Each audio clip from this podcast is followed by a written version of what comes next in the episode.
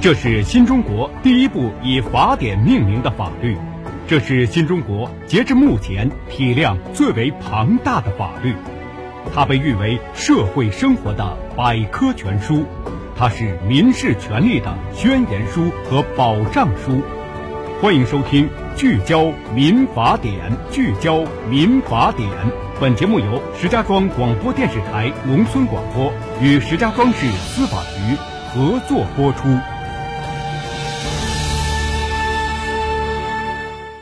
欢迎大家继续关注收听由志金和律师张玉柱为您带来的聚焦民法典的专题啊，惩恶扬善、见义勇为，这是我们中华民族的传统美德。而最近几年来啊，在关注新闻报道的时候，也会发现偶尔会有这个见义勇为这些人受伤无人赔偿，或者是见义勇为者反成为被告等事件啊，这也让救不救、扶不扶成为了大家热议的话题。在一月一号所颁布的民法典就针对我们刚才所说的这个问题设立了好人条款。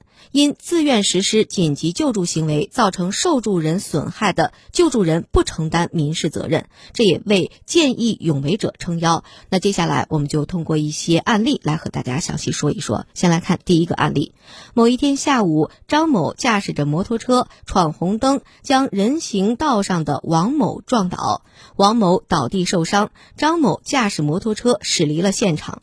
而这个时候，小朱驾车经过肇事现场，发现肇事逃逸行为之后，他就去驾车追赶。而在追赶的过程当中啊，小朱电话报了警，而被肇事者张某发现之后停车殴打小朱，被打伤。最终，警方将张某抓获。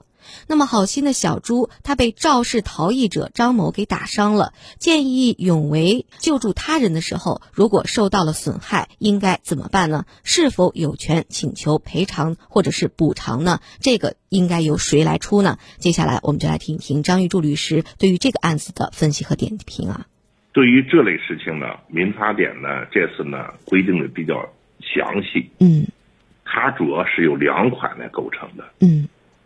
第一个，他说的是什么？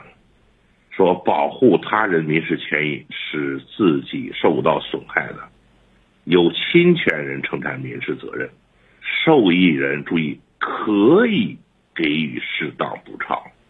第一个情况，他讲的非常清楚了。你交通肇事了，他这个跑了，跑了他去追他，被打伤了，打的这个人应该给他赔吧？嗯，赔了之后呢，受益人。注意是可以给予适当的补偿，要表示感谢吧，可以给予适当的补偿。他这个用的是可以。我们如何来理解这个可以呢？哎，这个是强制性的吗？不能说这个叫强制不强，因为到法律立法这不是强制不强制，就是可以，也可以给，也可以不给。为什么要制定说可以呢？因为你民事赔偿的最高原则是个填平的原则。嗯，你已经从他那儿获得了赔偿了，是吧？比尔盖茨家小子把你打了。你说我损失一万，他说我给你十万吧，你已经获得赔偿了。完了之后做好人好事了，你不得表示表示感谢啊？嗯，可以给予适当补偿。明白这意思，也就是说，撞伤的这个人，对方这个赔偿是强制性的，就是你把别人撞伤了，你必须要赔偿人家。在此之外呢，作为受益的这个人，他是可以给予这个补偿，这个补偿是可以给，也可以不给，是吧？这是有一个前提，就是他已经得到了这个赔偿了。